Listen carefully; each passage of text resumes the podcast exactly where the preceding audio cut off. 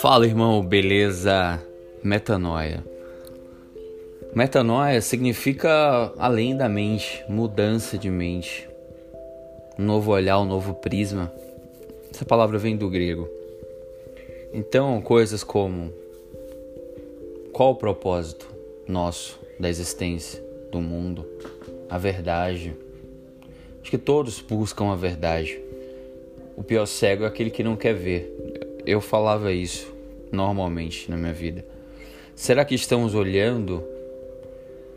Será que nós estamos ouvindo de fato?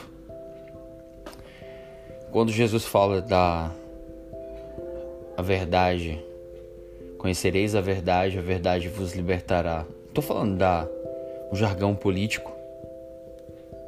Estou falando da verdade, do mundo espiritual.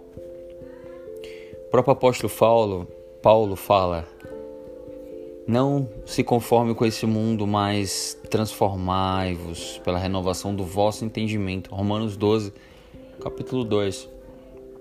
Quando o próprio Jesus ele fala com Nicodemos, ele fala assim: é preciso nascer de novo. Nasceu o novo homem.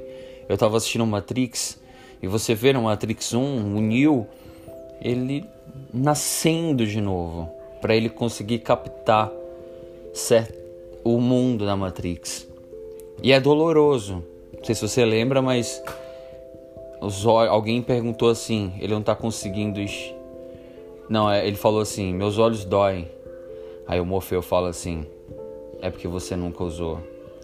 Tem um filme chamado Eles Vivem.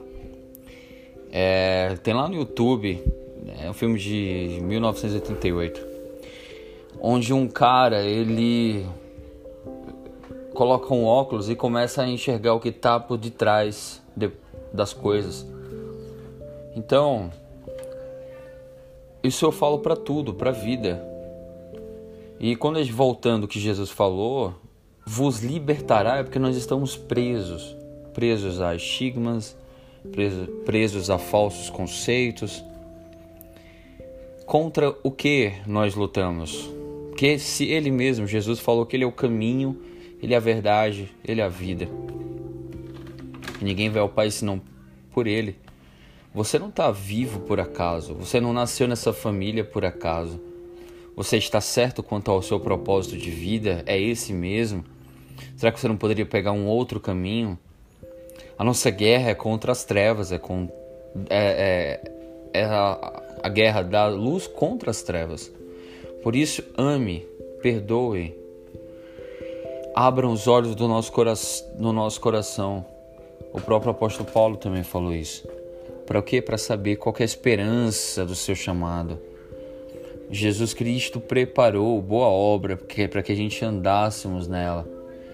Em Efésios capítulo 1 e capítulo 2 fala sobre isso. O próprio Jesus fala isso na parábola do semeador.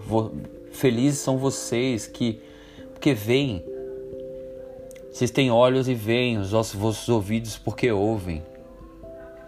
É isso. Que a gente consiga captar, a gente consiga pedir a Deus olhos espirituais, discernimentos, que as escamas possam cair dos nossos olhos e possam enxergar o que realmente importa: a salvação da nossa alma, a vida eterna com Jesus.